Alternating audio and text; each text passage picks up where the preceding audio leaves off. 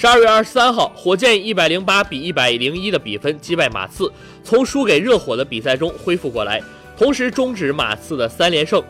詹姆斯·哈登得到三十九分、十助攻和四个篮板，卡佩拉得到二十一分、二十三篮板，包括八个进攻篮板。埃里克·戈登得到十八分、六次助攻。马刺这边，德罗赞得到二十八分、八助攻、七个篮板；阿尔德里奇得到十八分、六个篮板；鲁迪·盖伊得到十三分、八个篮板、五助攻。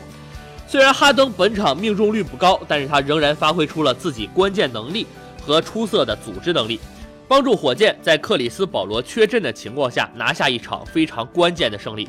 在这场比赛中，哈登凭借着超巨的实力完成了对马刺的碾压。他的后撤步三分非常惊艳，组织和助攻也亮点很多。在第四节关键时刻，马刺一度以九十七比九十六反超比分。